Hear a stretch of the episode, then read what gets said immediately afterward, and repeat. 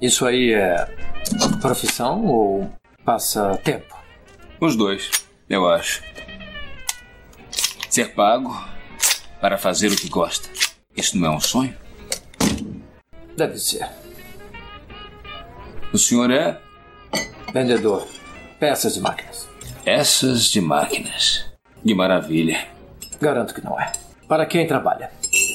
Sabe guardar segredo? Sou da imprensa. De qual jornal? Ah, vários. Eu sou um profissional raro. Como? Fotografo mortos, cadáveres. Mas eu só os fotografo. Ainda bem. Eu sempre fui fascinado pela aparência deles. Você já viu algum? Já. Lamento por você. É terrível. Mas faz com que a gente se sinta vivo, não acha? Um brinde a isso.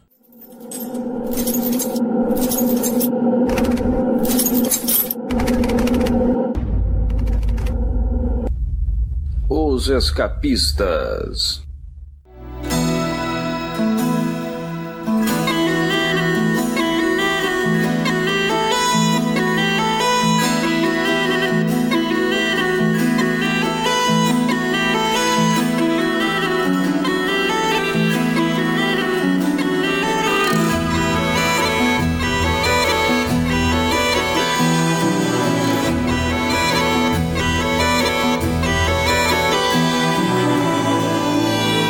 Em janeiro de 1919, mais de 100 anos atrás, foi ratificada a 18ª emenda à Constituição dos Estados Unidos. Qual era seu conteúdo? Ela proibia a manufatura, venda e transporte de, entre aspas, bebidas intoxicantes. Era o início da era da proibição, abrindo caminho para a famigerada Lei Seca, que entraria em vigor no ano seguinte, em 1920. O motivo do legislador era acabar com o vício, a pobreza e corrupção, mas o resultado disso seria o completo oposto. Durante 13 anos, até que a Lei Seca fosse finalmente revogada em 1933, ela levou ao aumento nos índices de embriaguez e criminalidade. O consumo de álcool adquirido no mercado negro, mais forte de baixa qualidade, levou a milhares de mortes e a problemas de saúde como cegueira ou paralisia. No lado de cá, da gente que gosta de boas histórias policiais, a Lei Seca deu margem para muito conteúdo sobre a máfia do período. E no programa de hoje a gente vai bater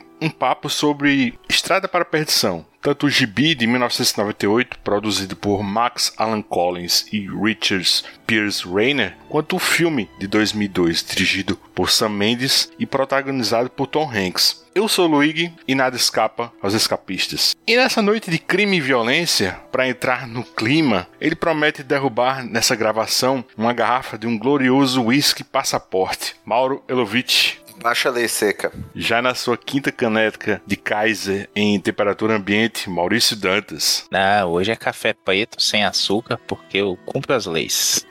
É isso. Hoje faremos um pequeno desvio. Saem as katanas e entram as metralhadoras Thompson, mas no fim voltaremos a meio fumador, o caminho do assassino.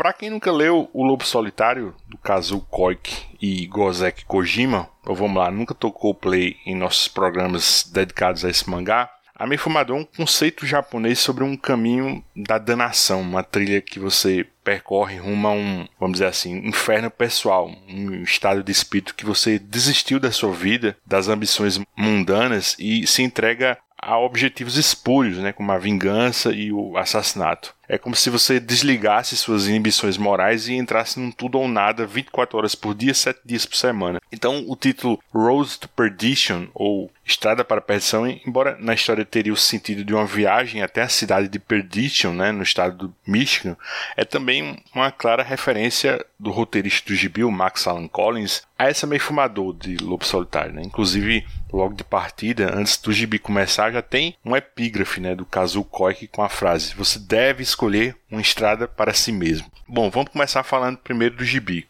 E aí depois a gente entra no filme. Aqui no Brasil saiu como uma minissérie em três edições entre março e setembro de 2002, mas num formato que lembra hoje o que os leitores de Fumetti chamam de formato italiano, né? Cada volume tem cerca de 100 páginas, mas lá fora saiu tudo junto numa graphic novel, né? Então, as três capas que a gente vê aqui do Gabriel Ba e Fábio Moon são exclusivas para a nossa versão nacional, né? Sobre a história, o roteiro do Collins mescla fatos reais com ficção, né? Num ponto em que eu confesso para vocês que me confundiu positivamente, né? Porque eu realmente não sabia distinguir o que era verídico e o que era invenção da narrativa, né? Estamos em 1930, portanto, nos últimos anos da Lei Seca, e basicamente é um, uma história que acontece em paralelo né, aos acontecimentos do, daquele filme Os Intocáveis, né, do Brian De Palma, né, que se passa em Chicago, com todo aquele arco da perseguição do agente do Tesouro Nacional, né, o Elliot Ness, ao Al Capone. No caso de Estrada para a Perdição, o chefão é da máfia irlandesa né, e chama-se John Looney que é o parceiro de negócios do Al Capone. O Looney, ao lado do seu filho, Connor, é, domina jogatina, né, prostituição e o tráfico de bebidas num triângulo de cidades que ficam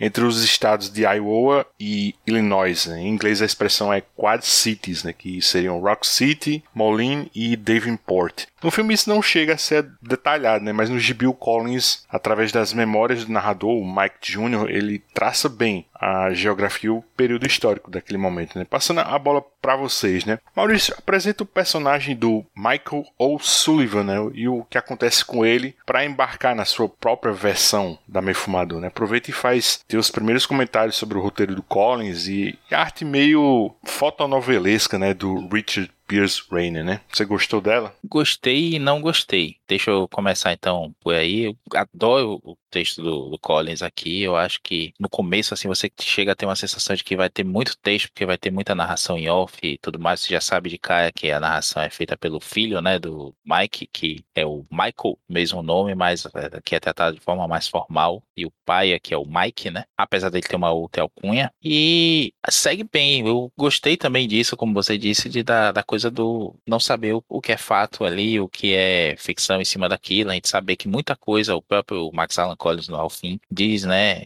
Pelo menos eu, eu li a cabelando a versão americana mesmo, e ele fala que vários personagens ali existiram, quase todos né, existiram, e as situações ele pegou uma pincelada daqui, uma coisa dali, onde é que encaixava, e foi colocando na história dele. Agora, a arte, apesar de muito boa, falando positivo primeiro, o Richard Pierce né, tem uma narrativa legal, tem uma coisa que funciona muito bem em preto e branco, nas achuras, no contraste do preto com branco, luz e sombra. Nas sequências você consegue entender quase sempre, acho que tem uma ou duas situações só que para mim a narrativa ficou confusa, mas é bonito e tudo mais. A minha grande crítica a ele é que ele não consegue deixar o Mike em dois quadros com o mesmo rosto, como se mudasse o ator a cada cena, sabe? Principalmente com o Mike. Então, às vezes confundia, se não fosse o texto dizendo, né, que é ele ali, ou que o próprio contexto explicasse aquilo tem uma hora que é um perfil de um, depois falando com o outro, assim, muda os personagens, você não sabe quem é, não só o Mike, mas outros personagens também, ele acaba fazendo essa confusão de traços. E assim, não precisa ser igual sempre, não, não é uma fotonovela, como você falou, apesar de ter mesmo essa coisa, né, fotonovelesca da questão da representação do real mesmo. Às vezes você tá vendo ali, parece que ele decalcou uma foto e tudo mais, mas com personalidade, sim. Só acho que confunde nesse aspecto, porque quando se constrói o desejo de constrói o personagem, vai colocar, ó, ele tem a linha do cabelo é mais recuada, isso dá uma testa maior, ele tem os olhos mais afastados ou mais próximos, isso, o queixo. Somente, né, nariz, olho, queixo, boca são os principais indicadores ali, né, o diferenciador de um personagem para outro. Ele não, não, não faz isso, sendo chato até, né, mas isso me confundiu em alguns momentos na narrativa. A criança, né, o Mike Jr., ele, às vezes ele parece mais novo, né, às vezes ele parece mais velho, né. Às vezes ele parece, ele tá com cabelo branco, às vezes tá com cabelo preto. É, acho que é uma imagem lá pela altura do volume 3, que é assim, vamos dizer, no grosso das vezes que o Michael O'Sullivan, né, o pai, aparece, ele tá ali parecendo como o Wood Harris Mais jovem. Mas tem uma parte lá que eu, eu vi claramente o George Clooney, bicho. Eu vi claramente o George Clooney, bicho. Pô, o que, que tem a ver, né? Mas é como você diz, você pega pelo contexto, né? Que realmente é ele, né? É tudo final, tem uma, uma cena que ele tá atirando que é o Clint Eastwood, pô, mais novo.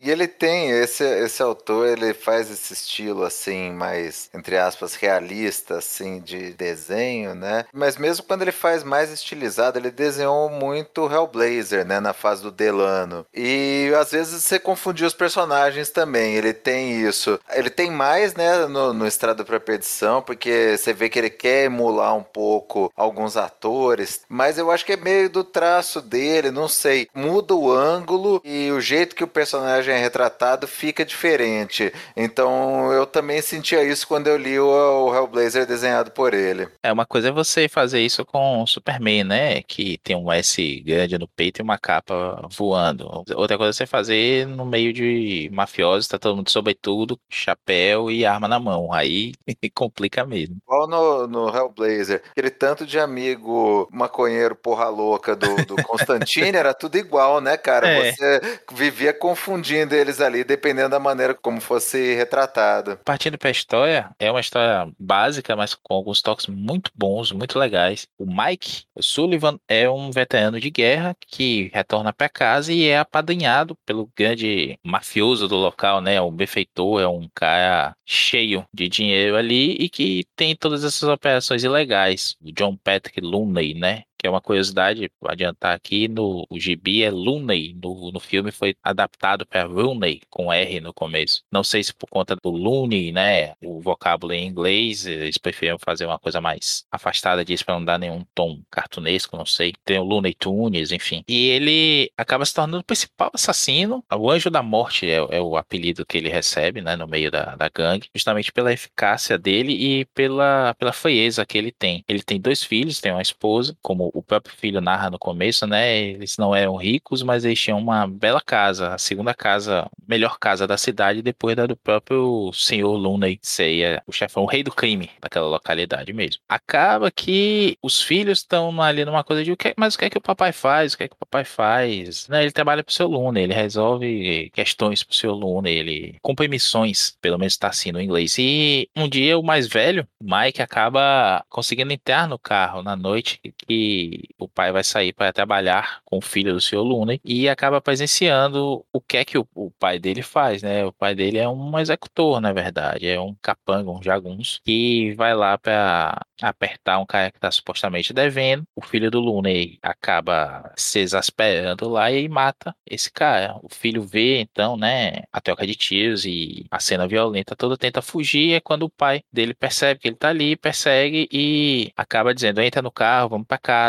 Dá a explicação pro pai: ó, é meu filho e tá em casa que ele não vai contar para ninguém. Aí o filho do senhor Looney acaba dizendo: tá bom, então, se você tá dizendo, eu confio na sua palavra, vou voltar andando para casa. No dia seguinte, ou algum tempo depois, a gente descobre que parece né, que o filho fez a cabeça do próprio pai, o seu Looney, para acabar com aquela ponta solta ali, que é o menino que podia contar o que estava acontecendo, quem é o pai, o que é que o pai fazia pro, pro seu Looney. Então ele acaba convencendo a matar a família toda, dar uma missão para o Mike que é visitar lá outro parceiro deles que está devendo, né? Levar uma carta e diz: olha, vá desarmado. leve só essa carta aqui ele vai saber o que fazer. Ele descobre que na verdade é uma emboscada e acaba conseguindo se livrar, mata todo mundo e vê que na carta tinha escrito mate o Sullivan e todas as dívidas estão pagas. Ou seja, uma jogada ali da máfia, né? Para um cobrir o outro e, e acabar com a ponta solta. Então, naquele momento, o Mike sabe que a família está morta, o a beira da morte, volta desesperado para casa e descobre que só o seu filho mais velho, Michael Jr., né, sobreviveu. Pega o menino, foge e a ideia que ele tem é de levar o menino para casa dos parentes, né, a irmã da mãe, que mora na cidade de Perdição, Perdition. Daí, como o Luiz adiantou no comecinho, o título da história. Em tese deveria ser uma fuga para deixar o menino em segurança ali e buscar vingança. Porém, tudo muda porque sabe-se que ele, ele escapou, né, sobreviveu à, à tentativa de de, de, assassinato e que vai até de vingança. Afinal de contas, ele é o anjo da morte, né? Ou apenas anjo, como ele é referido no resto da história toda. E nessa história a gente vê ele tentando levar o filho para a segurança e ao mesmo tempo buscando vingança, desalojando o seu Vilney e o seu filho, seus esconderijos, já que ele sabe que o cara não vai parar até ter a vingança dele, ensinando o filho a dirigir e a ser um motorista de fuga dele, né? Enquanto ele rouba dinheiro da, da máfia dos bancos locais ali, se esconde em igrejas católicas, porque as igrejas protestantes são todas ligadas ao seu Vilney. Tem uma coisa muito legal que nesse momento que é ele conta, né? Sempre que meu, a gente chegava na igreja lá, o meu pai ia se confessar e os padres saíam mais brancos do que as vítimas que ele deixava pelo caminho. Enfim, a gente vê aí ele indo atrás do, do Elliot Ness para entregar o seu Looney para o governo, indo atrás do Al Capone para tentar fazer uma aliança e se ver livre também do seu inimigo. E é aí que entra essa meio fumador da história, né? Existe uma, uma grande estrada de vingança aí, no qual pai e filho entram, por poucas semanas que eles convivem juntos ali, mas que o que importa é a sobrevivência, a busca pela vingança e conseguir deixar o filho de alguma forma com os seus familiares. O final não é feliz, tal qual a gente vê no filme também, mas um tanto diferente. Mais tarde eu opino qual foi que eu achei melhor. E aí, Mauro, e o texto aí do Max Alan Collins, essa brincadeira aí com o Lobo Solitário, né? Que você é um fã assumido, né? O que, é que você achou? Eu gostei muito. Eu achei que ia ser só uma, uma adaptação mesmo do Lobo, né? Eu confesso que eu já tinha lido Lobo Solitário, o filme eu já tinha visto, revisto algumas vezes, mas o quadrinho eu só fui ler agora recentemente e me surpreendeu. É um texto muito bem escrito, a trama fica interessante, as homenagens ao Lobo estão ali claras, todas as referências, né, a inspiração, até esse negócio que o Maurício falou, dele se refugiarem nas igrejas, o Lobo fazia isso com os templos, né? Inclusive várias vezes ele deixava o Daigoro no templo enquanto ele ia cumprir a missão dele. Só que adaptado realmente assim para um contexto mais americano, né? a relação entre o Sullivan e o Mike Jr. é muito mais afetuosa, né, no sentido tradicional mesmo de demonstrar carinho, embora o Sullivan seja, né, frio para os padrões nossos, né, de pessoas normais, né, ele ainda assim é mais, ele não tem aquela, como eu vou dizer assim, aquele tratamento japonês, né, de relação familiar que não tem aquele contato próximo, não tem aquele um abraço. O lobo, ele é muito mais focado na vingança do que a gente já conversou isso várias vezes lá nos programas nossos, né? Ele é muito mais focado em ele e o Daigoro serem instrumentos da vingança do que propriamente na proteção do Daigoro. O Michael já não tem isso. O Michael ele bota assim o, o Mike Jr. em risco, né, com toda essa missão de vingança, mas ele não tem aquele desprendimento que o Ito Ogami tem. Então é legal, é uma adaptação para os costumes americanos, para aquele contexto de máfia, lei seca ao invés do Japão feudal e funciona muito bem também, né? A relação do Sullivan pro Looney é mais ou menos mesmo a de samurai para o mestre, né? Num contexto de Japão feudal. Ele tem aquela reverência, aquela dívida, só que a partir do momento em que o, o Looney né, o Connor Looney mata a, a, esposa e o filho mais novo do Michael, aquilo tudo ele ele renuncia tudo aquilo em troca da vingança que ele queria, né? Tem algumas diferenças na maneira como isso é retratado na HQ e no filme, a gente vai falar isso mais pra frente, mas eu gostei muito, sabe? Eu achei muito legal o quadrinho. O, o que me, me surpreendeu quando, na, nessa leitura e que eu gostei muito são as referências históricas, a fatos históricos que aconteceram, a personagens históricos. O Capone tem uma participação muito ativa na história. O Elliot Ness tem um papel importantíssimo na história. Os eventos, que nem o incêndio lá no cassino flutuante, aconteceu de verdade. Então, gostei muito, sabe? Fui surpreendido positivamente. Acho que o mal foi aí na, no alvo, né? Essa esperança que o pai tem de deixar o filho em segurança, mesmo que ele saiba que a vida para ele acabou, a estrada da vingança apenas, para mim é o principal ponto que diferencia do, do Ito Ogami, né? Porque pro Ito os dois já estão mortos. É uma coisa que ele diz pro, pro filho no, no, no primeiro volume logo do Lobo Solitário. Tava vendo aqui, o, o, Max Alan Collins, ele tem hoje 73 anos de idade, né? E não fosse essas infos que tem no, no gibi sobre a bio dele, né? A única informação que eu, eu teria a respeito dos trabalhos dele era essa tímida passagem dele pelo Batman, né? Sendo que a única coisa significativa foi a premissa da reformulação do Jason Todd, né? Como o trombadinha que furta as calotas do Batmóvel. No mais, quem está acompanhando a saga do Batman né, pela Panini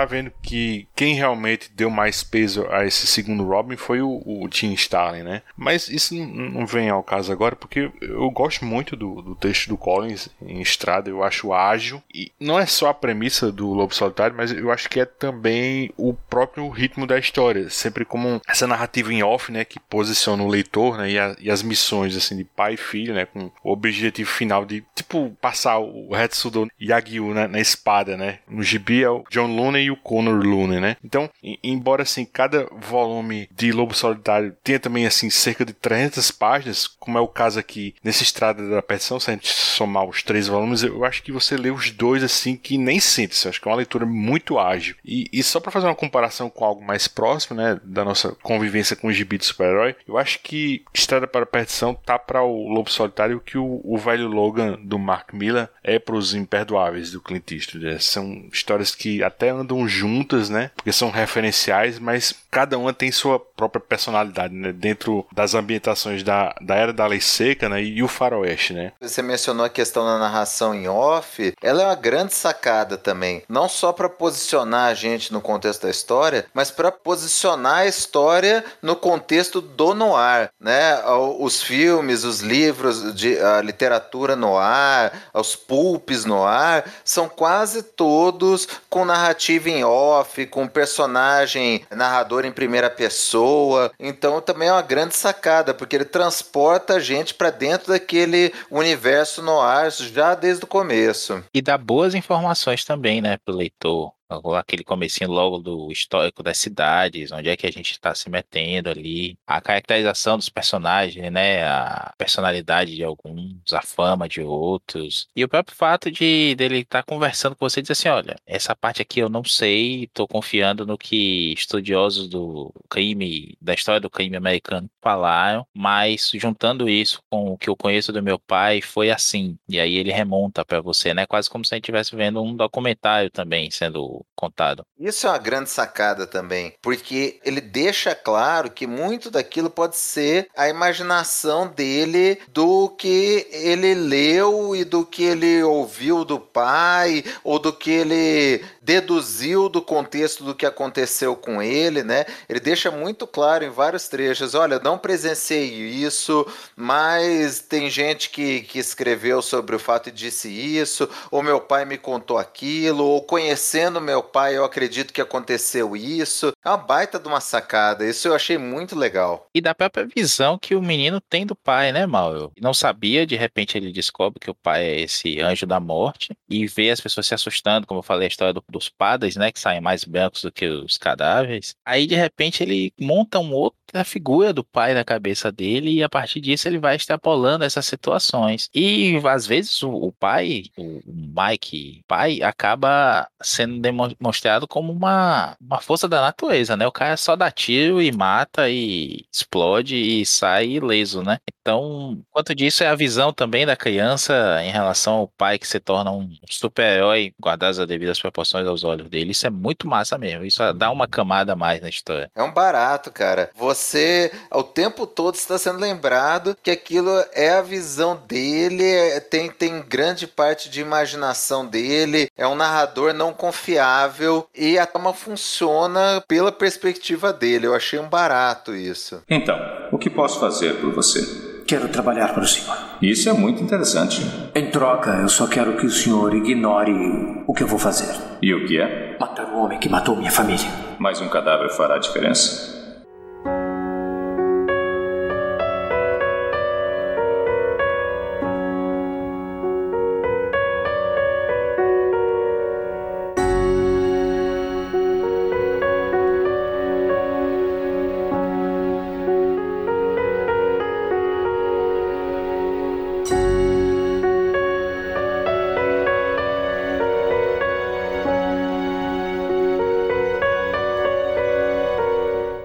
Começar a trazer o filme do Sam Mendes para discussão, porque aí daqui para frente a gente vai fazendo um, um, uma pequena análise assim comparativa assim do gibi e do filme, né? Porque a adaptação tem muitas diferenças, né? Ainda que sutis, eu acho que nada tão aberrante mas ao menos assim, uma, uma, mudança no filme em relação ao gibi eu gostei muito, né? Que é o, o desenvolvimento do assassino profissional do Jude Law, né? Mas vamos lá, né? O, o Estrada para a Perdição do Sam Mendes estreou em julho de 2002, né? Custou 80 milhões de dólares, arrecadou 183 milhões. Foi o, o primeiro filme do Sam Mendes depois de Beleza Americana em 99, que levou o Oscar de melhor filme, melhor diretor, melhor ator, melhor roteiro original. Assim, foi uma festa, né? Então, Estrada para a Perdição, portanto, chegava com um pedigree assim, de responsa, né? Mas não emplacou assim nas premiações, né? O, o, Paul Newman foi indicado, né, como ator coadjuvante assim, no papel do, do chefão John Rooney, né? Como o, Maurício falou, o filme muda de Looney com L para Rooney com R. E de marcante mesmo, assim, o filme levou merecidamente o Oscar 2003 de melhor fotografia, né? Só aquela cena do tiroteio na chuva, assim, é um, um absurdo, né? De bonita, né? Sobre as diferenças mais significativas, né? O Al Capone só é mencionado no filme, né? Mas ele, de fato, assim, nunca aparece, né? Como vocês falaram, ele aparece muito, assim, no, gibi. O Michael Sullivan, sem o O, né? Característico, assim, de sobrenomes irlandeses, né? Tem um, acho que uma relação mais íntima, né? Com o Rooney, né, como assim, um filho de criação. E aí eu acho que é o ciúme, né, do Connor, vivido pelo Daniel Craig, que o motiva a matar a família do Sullivan, né, e não propriamente o fato do Mike Jr. ter testemunhado a execução, né. No gibi eu acho que não tem isso, né, não tem esse papo sentimental com os Looney, né? O próprio John é que entrega, né, aquele bilhete para o Sullivan, né? Entregar aquele devedor que deveria matá-lo, né? O Maurício falou bem isso, né? Ser perdoado das dívidas. No filme é o Connor que faz isso, né? O filho, sem autorização do John, né? O pai. E no gibi, assim, o, o, o Michael entrega ao Elliot Ness em pessoa, né? Documentos para ferrar tanto o Looney quanto o Al Capone, né? No filme não tem nada disso, né? Mas diz aí, Mauro, você viu mais diferenças no filme? Você gostou dessa reprise agora com o gibi do Collins na cabeça? E aí, o que você achou? Eu fico dividido. Na época, quando eu assisti a primeira vez, eu acho que eu fui com muita expectativa e eu não sei, ele tem um ritmo mais lento. Num contexto de lobo solitário, eu esperava um negócio mais agitado. Gostei, é um baita de um filme. É o que você falou, na época todo mundo tinha uma baita expectativa, que era o Sam Mendes, que tinha acabado de ganhar tudo com Beleza Americana, junto com o Tom Hanks, que era o ator que né, vivia ganhando Oscar um atrás do outro, com Paul Newman de coadjuvante, fotografia lindíssima. O Law, que também era um ator forte na época, também como coadjuvante. Tinha toda uma expectativa em cima do filme, talvez isso que tenha me frustrado à época. Nas é, revisões que eu tive do filme, eu passei a gostar cada vez mais dele. Eu gosto do filme, até hoje eu gosto mais desse ritmo mais contemplativo dele. Agora, assim, comparando com a HQ, fica difícil, porque eu acho que tem alguns pontos que são melhores no filme e tem alguns pontos que são melhores na HQ. Na HQ eu gosto muito dessa narração em primeira pessoa, com todo esse contexto que a gente já conversou. Eu gosto muito da referência aos fatos históricos, eu gosto da participação do, do Elliot Ness, do Al Capone. Eu acho que isso enriquece demais o quadrinho, né? E a história como um todo. Eu acho muito legal. Isso não tem no filme. Já no filme, eu gosto mais da relação do Sullivan com o Rooney. Você vê no filme claramente que o Sullivan era o filho que o Rooney queria ter tido e que o Connor é uma decepção. O Connor só faz merda, só coloca ele em situação ruim. No filme deixa claro que o Connor tava roubando dinheiro do pai. Você vê que assim, o Rooney, ele faz o que ele faz contra o Sullivan por amor ao filho, assim, por aquele amor de sangue. Não que ele não amasse o Sullivan, tanto que ele fala que todos eles estão condenados ao inferno e tal, mas você vê que assim, se ele fosse escolher friamente, ele escolheria o Sullivan. Mas ele tem aquela questão do, dos laços de sangue com o Connor e ele acaba aceitando proteger o Connor e caçar o Sullivan por causa disso. No quadrinho isso não é tão evidente. No quadrinho mostra pouco isso, mostra o Connor como uma pessoa asquerosa. No filme, Connor é mais um cara lamentável. No quadrinho, ele é um cara mais asqueroso, ele é um cara mais vil, um cara mais repulsivo, né? Então eles têm essas diferenças, tem a diferença da maneira como Sullivan acaba lidando com John Rooney, né? O Looney no quadrinho, é diferente da maneira como acontece no, no filme. O, o personagem do Judge Law é muito melhor desenvolvido e é um, né, um baita de um, personagem, né? De um assassino esquisito, assustador. Aqui no, no quadrinho não tem nada disso. Ele aparece no final para matar o Sullivan e acabou. E faz sentido dentro do, do contexto da trama, do que o Capone fala. Então, assim, cada um tem os seus pontos melhores e pontos piores. Eu acho que os dois se complementam. Eu gosto muito dos dois, cada um no que eles são mais fortes. Eu acho esse é o Harlan Maguire, né, que é o assassino profissional do Junior Law. Eu acho barato assim. Tudo nele é falso, né? Ele, ele diz que é da imprensa, é como um, um, retratista de defunto, mas é só algo assim tipo ritualístico dele, né, coletando troféus. Tem pinta de galã só até enquanto ele não tira o chapéu, né? Porque ele tem uma careca assim frontal assim bem saliente, né? Nessa época o Jude Law, 20 anos atrás, aí não tinha essa testona que ele tem hoje, né? Quando ele abre a boca, você vê que os dentes dele são tudo podre, né? E assim, o cara é incansável, né? Fica o tempo todo na cola do Sullivan, né? Bem naquela pegada do Javier Bardem, né? Como aquele matador de onde os fracos não têm vez, né? E, e o curioso é que esse assassino só aparece num quadro né? apenas, né, Mauro? Ele lá no final, como você falou, né? Sem desenvolvimento nenhum. E, e só fica claro que ele já vinha há algum tempo perseguindo o Michael. O que, é que você achou desse personagem também, Mauro? Você gosta dele? E fala aí também as diferenças que você achou significantes entre o filme e o gibi. Eu primeiro reli o gibi para depois rever o filme. E apertei para ver com, com minha esposa, que tem a opinião civil mais abalizada, que bota ela para ver tanta coisa, né? a gente acaba discutindo depois as referências e tudo mais. Ela adora Lobo Solitário também. Mas eu não, não gostei tanto do filme nessa segunda revisão, não. Assim, explico. Como o filme, sim, como o Mauro falou, o ritmo mais lento, dessa vez mais contemplativo, me soou melhor, caiu melhor. O filme é visualmente lindo, realmente mereceu o Oscar de fotografia. Essa cena que você fala do tiroteio na chuva é maravilhosa. É, é o que o Frank Miller queria ter feito nos, nos filmes de Sin City dele, né? Se fosse ser um negócio menos cutscene de videogame e mais bonita de verdade. Eu gosto, mas primeiro, não acho o Tom Hanks um, um Michael Sullivan, ou o Sullivan, né? Tão convincente assim. O personagem que a gente tem no quadrinho é um cara mais frio, é um cara mais. Não o Itogami, é verdade, mas ele é um cara mais centrado, um cara que precisava passar menos emoção, não vê-lo chorando como a gente vê, até por conta da questão da visão do filho e tudo mais. Claro, aí é uma questão de concepção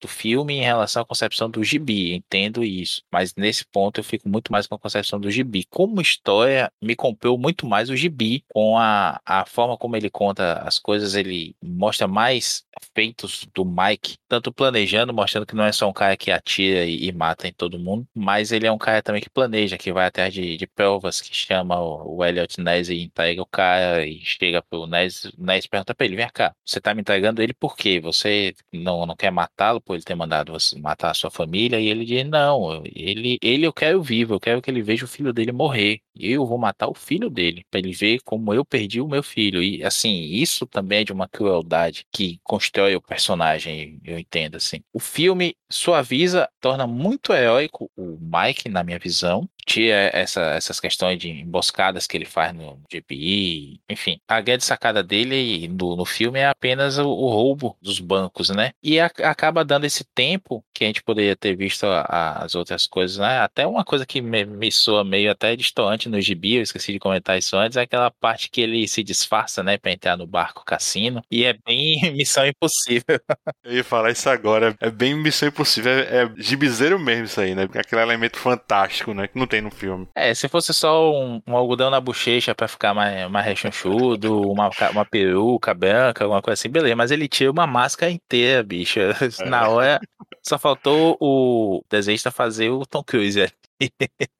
Mas assim, o filme, por, sua vez, também tem esse momento. Eu acho que o, o assassino do, do Judge Law acaba sendo um cara bem caricato também e que foge daquela coisa mais dia a dia do crime, da lei seca e tudo mais. Fica uma coisa muito de. Pronto, me lembrou bem o cara do os Ferros Não Tem Vez, no sentido de ser uma coisa quase que o famoso maior que a vida, né? Para mim, destoou ele. Não acho que tenha sido um mau aproveitamento, não, não é isso, mas eu acho que destoa do tom que leva até ali. Perde um pouquinho, na verdade, um, acaba criando um furinho no roteiro ali, porque Mike, sendo filho, né? Um filho que o Rooney sempre quis ter, e tendo aquela relação dos, com as duas crianças e tudo mais, não justificaria, por mais que o, o filho, né, Daniel Craig, diga para ele assim: ah, nunca sei qual, de, qual dos dois é, é você, né, pro menino, é, não justifica ele ter deixado o menino vivo. Então, né, ele sai no gibi achando que matou a família toda porque ele, ele não se importa com a família do Sullivan. Ele mata mãe e filho para ele pronto, né? Ele tinha uma esposa e ele tinha um filho que foi o filho que viu tudo. Então,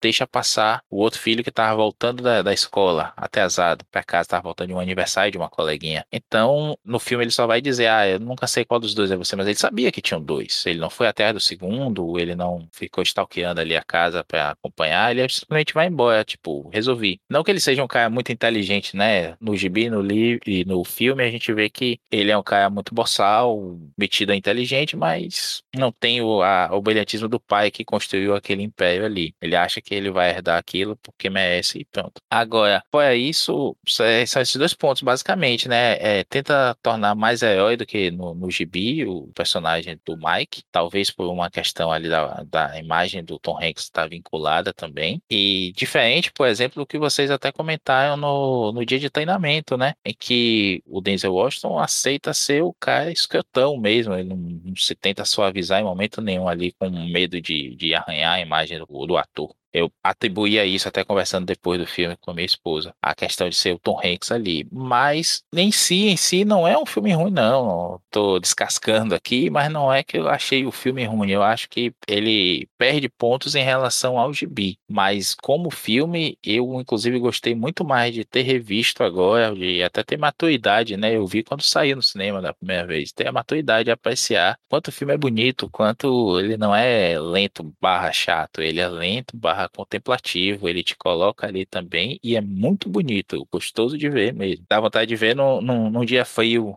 e chuvoso. Só uma informação, não sei se vocês perceberam, mas o, o filho do o Michael Sullivan, né, o Mike Jr., ele é aquele Tyler Hoechlin, né, que hoje é o, o super-homem, né? Sim. Superman e Lois, né? O Superman indiano, como a galera chama na internet. Então, 20 anos atrás. Agora, né, ô Maurício, isso era uma outra coisa que eu ia comentar. Uma coisa que me incomodou revendo agora o filme, é o Tom Hanks de Michael Sullivan. E é até esquisito a gente falar isso, né, cara? Um, um ator do, do calibre do Tom Hanks, ainda mais naquela época, né, que ele tava no auge, vindo de um sucesso atrás do outro, de uma indicação no Oscar atrás da outra, mas ele não funciona como Michael Sullivan. Ele tinha que ser um cara mais bruto. Ele é um cara fofinho, cara. O Tom Hanks é aquele cara que você, sabe, o, tiozinho inspirador, né? Ele é até meio chubby chubby, né, nesse filme, né, bicho? Ele é, cara, ele é. E ele não é um chubby igual o, o ator do Lobo Solitário lá na versão japonesa, que é um gordinho do mal, né, cara? Aquele gordinho sinistro.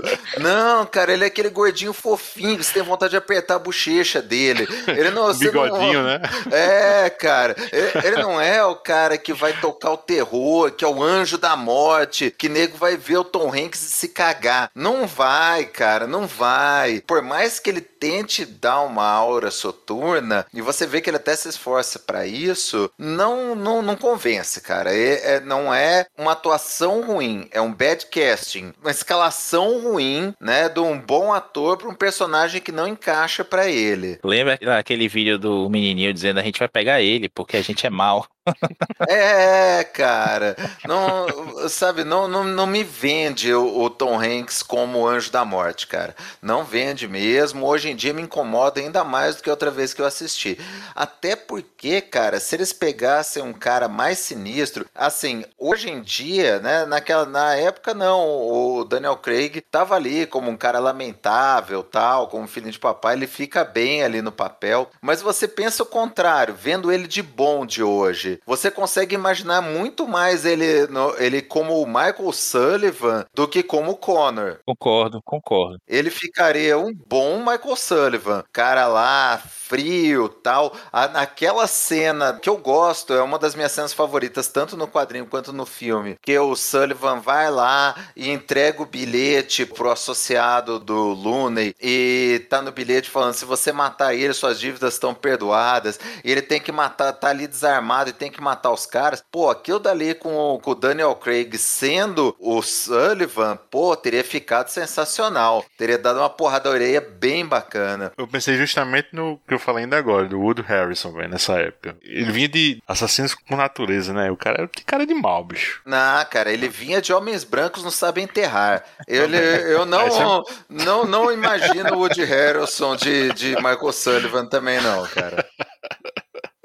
Porque o que que eu tô te falando? Nessa cena da emboscada tinha que ser um cara porradeiro. Tinha que ser um cara que ia desarmar o, o, os mafiosos lá com um lance, com a mão, enfiar a cara do outro na, na escrivaninha. Faltou isso. Eu acho que realmente não funciona. E é engraçado que no que o Tom Hanks quer ser durão no filme, e aí eu já não sei se é problema de roteiro ou da atuação, nos momentos em que ele quer parecer um assassino frio, ele fica frio em relação ao filho, coisa que não tem no quadrinho. No quadrinho, por mais durão que seja o Sullivan, ele em nenhum momento te dá a impressão de que ele tá culpando o Michael Jr. Ele mata no peito desde o começo, ele vai lá, ele abraça a esposa, ele faz o, o Michael Jr. despedir da esposa e do irmão e vai embora, e não se fala mais nisso, e em nenhum momento você sente no Mike Jr. aquele peso de, de achar que o pai botou a culpa nele por tudo de ruim que aconteceu. E no filme tem muito isso. Te dá aquela carga de que o Tom Hanks está culpando o filho e que o filho se sente ainda mais mal porque além dele se sentir culpado, o pai também está culpando ele. No gibi eu sinto que o, o Michael ou Sullivan, ele lembra mais o Ito Ogami, assim, no sentido de ser mais paciente, assim, e, e enigmático em relação ao filho, né? Tanto é que, como vocês falaram, assim, o filho no gibi ele fica tentando decifrar o pai, né? No relato dos recordatórios é essa tentativa dele de humanizar o pai. Só que ainda assim isso é um testemunho de certa forma mediado, né? Pelos registros históricos que ele vai atrás. É como você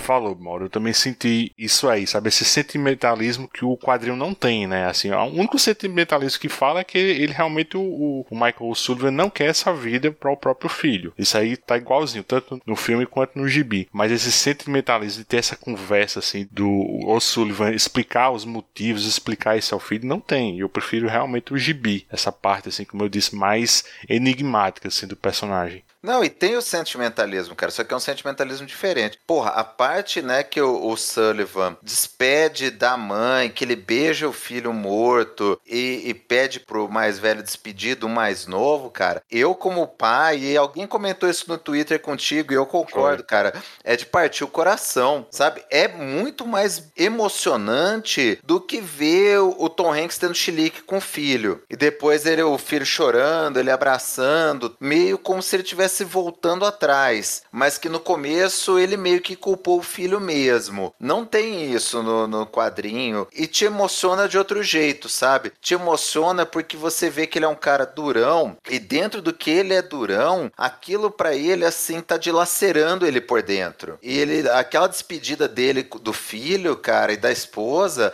é de partir o coração, é muito bem feito, é muito bem escrito. Ó, eu concordo plenamente com o que vocês disseram. Eu queria acrescentar apenas apenas que no filme ainda existe um, um payoff para isso, né? Que diálogo no final e que o pai diz pro filho, né? O filho questiona, né? Ah, você é mais frio comigo, você gostava mais do meu irmão. E ele fala assim: Ah, seu irmão é um menino doce. Eu via você parecido comigo quando eu tinha sua idade e eu não sabia lidar com isso. Eu não queria que você seguisse o mesmo caminho que eu. Beleza, isso eu acho que até em parte justifica isso aí que vocês falaram. Mas eu concordo com vocês que o Gibi trabalha isso melhor. A construção do Mike como um todo, né? Do pai, ser ele ser essa cara mais enigmático mais fechado por natureza e não fechado com o filho, muito mais próximo desse do, do Ito mesmo, como vocês disseram, me cativa mais, me, me diz mais coisas e me torna o Mike um personagem mais interessante aos meus olhos. O Tom Hanks me perde na cena em que ele descobre que o menino que, que viu tudo, que ele ia matar a criança, né? No gibi ele ia matar até ele ver que é o filho. E no filme ele acaba acolhendo o filho. Beleza, ele não abraça o menino, não diz que vai ficar tudo bem, é coisa de americano, né? Sempre tem que dizer que vai ficar tudo bem e dar uma coberta. Ele não faz isso. Mas você vê que há uma acolhida ali no tom, na, no gestual, na, na linguagem corporal dele. No gibi, o, o pai tá impassível, diz assim, ó, fez merda aqui, né? Vamos para casa e lá em casa a gente resolve. E aí ele dá aquela conversada com o menino em off depois. Ali você já vê que não é o Mike que, que a gente leu no gibi, é um personagem muito mais soft mesmo, né? Chubi, como disse o Luigi. E uma, um ponto só para finalizar a minha fala, eu acho que falta no filme aquela narração em off que a gente tem no gibi. Por situar o espectador na história toda, por dar uma perspectiva mais dentro da história né, do filho e para amarrar algumas coisinhas. A gente tem o comecinho, né? Na primeira fala lá do filme, tem essa narração em off que é do filho, mas com voz de criança. Talvez o Sam Mendes, enfim, a direção do filme tenha pensado, ah, não vamos botar uma narração de criança. Não precisava. A gente vê no gibi que o menino sobreviveu até a, idade mais velha, né? Ele se tornou um padre, ele não seguiu o caminho do pai. No, no filme isso fica em aberto. A gente vê ele até voltando para casa daquele casal ali, que só tem também no filme, e levando ali a vida para aquela casa, né? Que é um casal de idosos que não tinha filhos, não teve filhos, porque se encontraram tarde na vida, enfim. É uma boa solução para dentro do filme, mas eu ainda fico com a do gibi. E repito, a narração em off ali daria mais esse tom, como o Mauro falou, do noir, colocaria mais a gente dentro da história, não precisava ser na voz da criança. Ah, pode deturpar mostrando ali que a criança vai sobreviver.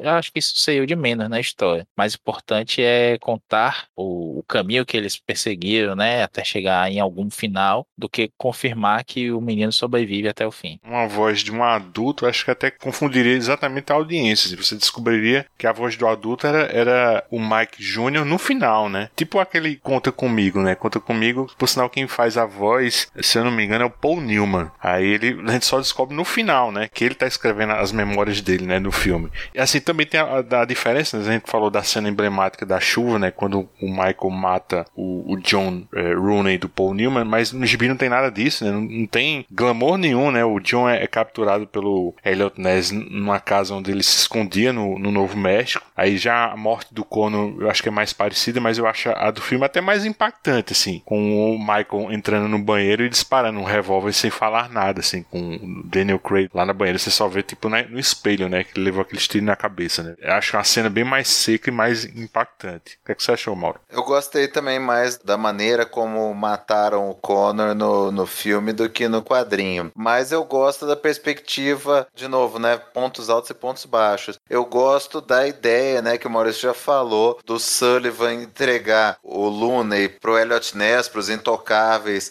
sabendo que ele vai ser preso, vai ser abandonado pelo Al Capone, sem poder fazer nada, o Sullivan matar o Connor. Eu achei isso uma baita de uma sacada que se perde no filme. E uma coisa também, assim, o filme tenta deixar imaculado o filho, né, o quanto for possível. Ele não consegue atirar no assassino, no Jude Law, apesar de apontar a arma e tudo mais, ele não consegue executar, né, chegar a entrar no caminho de verdade do pai de assassino. O pai cuida disso, ainda que sejam seus últimos momentos ali. Enquanto no, no gibi você vê que o menino foi alterado por aquilo tudo que ele viveu, como é inevitável, né? Eu tô aqui com a página aberta quando o Mike entra de novo no carro logo depois de matar o filho do Luna, ele diz, né, o homem que matou sua mãe e seu irmão está morto. E o menino faz, ótimo, ele sofreu. Isso não é de uma criança que tá imaculada, ele não tô dizendo que ele vai se tornar um assassino por conta disso, mas ele quer vingança, ele pode não ter sujado as mãos, mas ele quer vingança, ele tem aquilo ali, se não sujou a mão, sujou a mente, né? E a resposta do pai é, por o anjo da morte mesmo, né? Ele fala assim: não sofreu bastante, mas o mundo está livre dele e podemos seguir com as nossas vidas finalmente. É tipo assim, missão cumprida, bola para frente agora. E a gente sabe, né, que não vai acontecer a emboscada, o Mike acaba morrendo e, e o filho acaba seguindo e que tem esse final se tornando entrando para a igreja, né? Que é uma coisa que o pai dizia, né? Ó, se acontecer alguma coisa comigo, vá para uma igreja, uma igreja católica que não é da família do Rooney, porque o Rooney tinha dado dinheiro para Looney, né? No gibi tinha dado dinheiro para construir várias igrejas e tudo mais. Ô, ô Maurício, a gente conversando em off,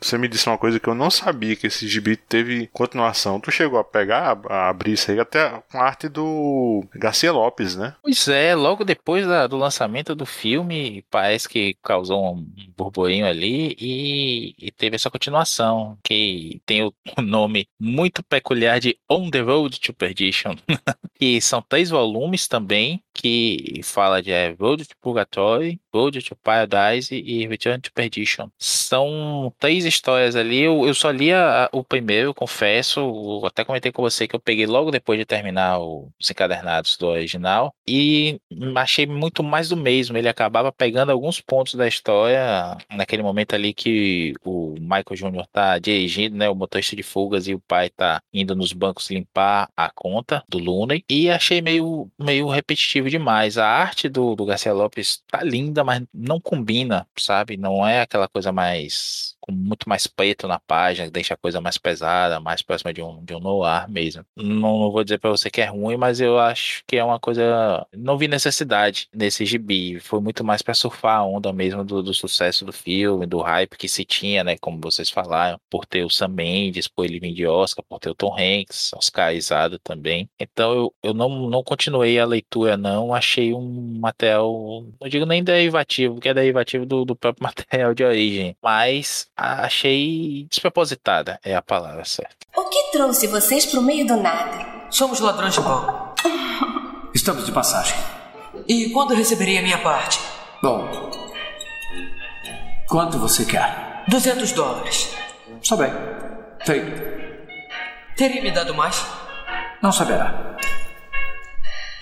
No final do programa a gente combinou de trazer indicações de filmes de máfia, né? Com exceção de O Poderoso Chefão, né? Que não, não vale, né? O meu eu queria começar é Inimigos Públicos de 2009 do Michael Mann, que retrata a perseguição nos anos 30 do agente Melvin Purvis, vivido pelo Christian Bailey, ao assaltante de banco John Dillinger, né? Que é interpretado pelo Johnny Depp. O Dillinger, assim como o Al Capone, é é um dos grandes bandidos desse período da lei seca, né? Na época da a Grande Depressão. Ele acabava sendo idolatrado como um Robin Hood, né? Do século XX, porque muitos americanos culpavam os bancos pela crise financeira e, o- e o Dillinger só roubava bancos, né? De um jeito meio espetaculoso, né?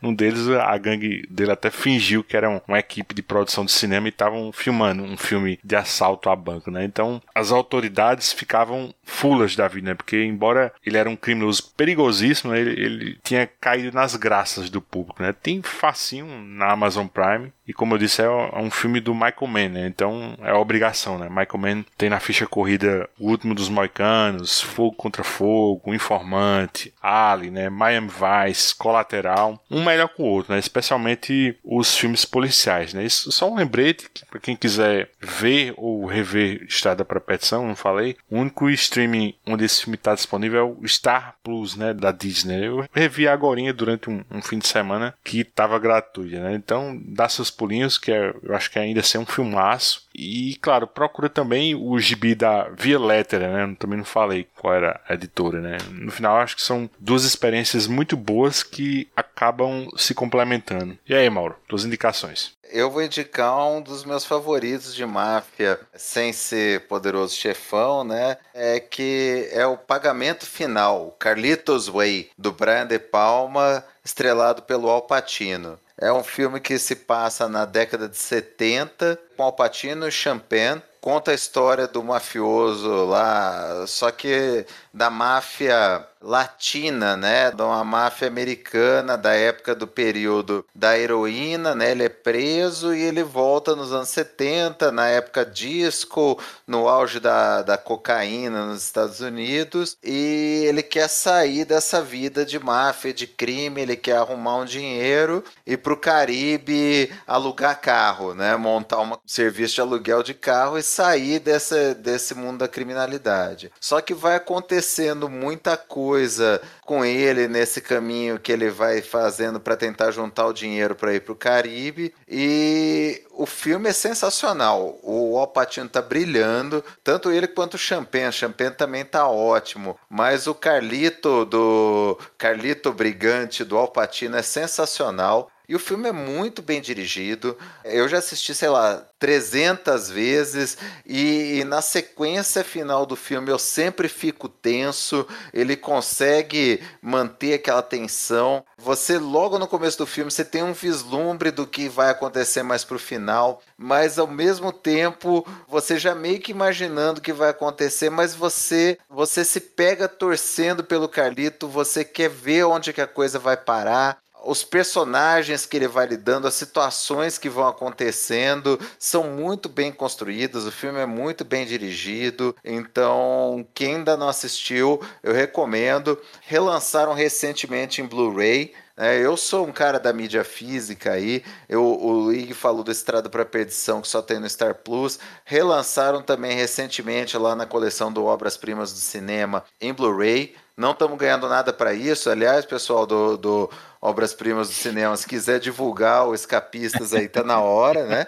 Mas também relançaram o Estrada para Perdição numa bela edição, assim. Então eu recomendo demais quem quiser adquirir esses filmes e assistir, porque especialmente o pagamento final é um dos meus favoritos. Deixa eu confessar um, um pecado meu, bicho, uma indiscrição, de certa forma. Eu não, nunca vi esse filme, bicho. Agora que você falou, vou procurar para assistir. Nunca assisti, bicho. Filmaço, você vai adorar. Ó, esse é tão bom que é o que eu ia indicar também. a gente tem que combinar essas coisinhas, ó. Sério, bicho? É, é... Juro pra tu. Juro pra tu. o que mal falou aí e ponto. Não tem mais o que dizer, não. Filmaço mesmo. Gostoso de ver. Eu vou aproveitar então. Dei uma corrida aqui as minhas anotações. Na verdade, um outro que eu tinha falado esses dias, até conversando com um amigo. Não é bem de máfia, mas tem essa temática criminosa, né? Que é Os Suspeitos, do Ben Singer. Tem um recente que é o Prisoners, né? Com o Jake Gyllenhaal e o Hugh Jackman. Não é esse. Esse eu nem lembro se eu vi. Acho que não. Ah, vi sim, vi sim. Mas não gostei não. É o, é o Usual Suspects, de 95 como falei, é do Ben Singer, que tem o Stephen Baldwin, Gabriel, Bar Gabriel Byrne, Benício Del Toro e uma porrada de gente que é muito boa. É um filme que me deu um nó na mente, ele tem uma, uma virada excelente e curiosamente foi uma sessão dupla do Ben Singer que eu assisti na, na Record, num domingo. Olha para isso, tem bastante tempo, assisti na TV. Passou esse logo depois o Pupilo, também do Singer com o, o Magneto. Ian McKellen. O Ian McKellen, isso mesmo. Então, assim, assim, dois filmes que eu fiquei achando sensacionais. Pô, Ben Singer é sensacional, maravilhoso. Quando eu vi que ele ia fazer X-Men, né? Pô, um negócio desse tamanho aí, não chegou aos pés desses dois filmes, não. Mas esse é um filme que é uma reconstituição, né, de uma operação criminosa em que tá tentando se descobrir quem é o mastermind, né, da, daquela operação ali e que você vai tentando entender e se levando pela narrativa também. Quando você tem a toda a reviravolta é revelado quem é é, né, o verdadeiro criminoso, aquilo explodiu minha cabeça jovem. Em 95 eu tinha 13 para 14 anos, mas eu vi o filme alguns anos depois, eu devia ter lá meus 15, 16, e eu achei aquilo sensacional. Precisava ver aquilo de novo e levei anos até conseguir encontrar em DVD nas americanas e correr para comprar. Eu tô com Fundação Império quentinho assim na cabeça, viu, Maurício? Aí eu fico pensando, pô, o Mastermind aí é tipo o mulo, né? Do Asimov, Sim, né? Sim, só que bem menos óbvio, né? Quando você é. reassiste o filme, não tem toda essa força da primeira vez que assistiu. É tipo um sexto sentido, enfim, né? Aquela coisa que não tem como desver e você não tem como esquecer para ter a experiência de novo. Não, é isso mesmo, Maurício. Pô, é um dos, dos melhores plot twists da história do cinema. Se você não assistiu esse filme, não vá procurar na internet nada dele. Nada, vá nada. procurar algum. Vai procurar um streaming. Ou, novamente, pessoal, obra-prima do cinema aqui, ó, Alô pro Escapistas.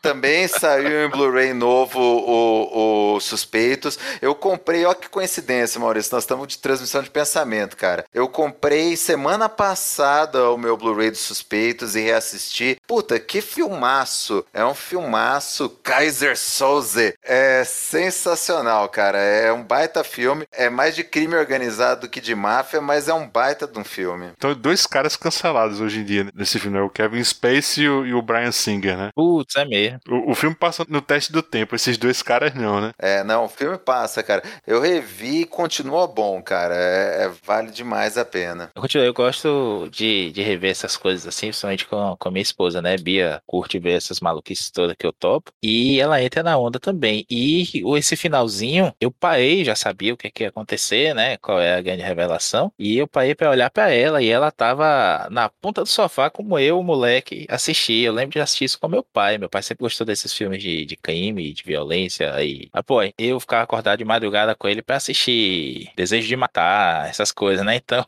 quando a gente pegava esses filmes assim, ó, tem máfia, tem crime organizado, tem isso, tem aquilo, a gente sempre parou pra assistir junto. Meu pai é daqueles que todo filme, né? O filme tá saiu do cinema agora, diz, ó, pai, vai entrar no stream e tal, aí assiste aí. Não, esse filme eu já vi, eu falei, tu, tu foi no cinema? Ele, não, mas eu já conheço, esse filme é antigo. Pô, ele sempre viu os filmes todos, né? Mas esse eu lembro de estar os dois na pontinha do sofá, desesperados, assim, e quando revela, não acredito, não, não é possível, e tudo se encaixa, tudo amarra, o filme sabe fazer isso com você também, vai mostrando aqueles flashbacks, assim, pra te dizer, é, é isso mesmo, você tá montando na sua mente, olha aqui as imagens, te leva pela mão mesmo, gostoso demais de ver.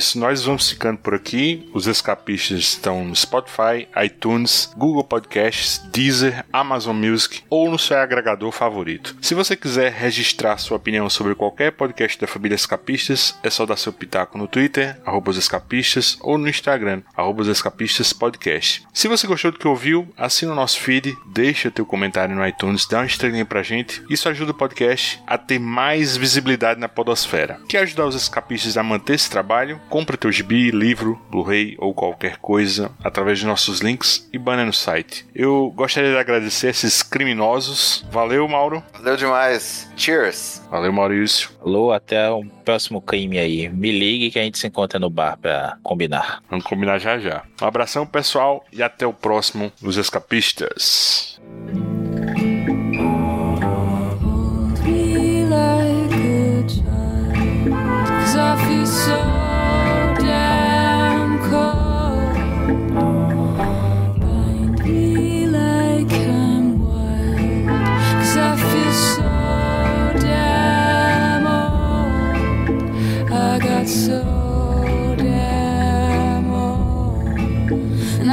So damn old. I got so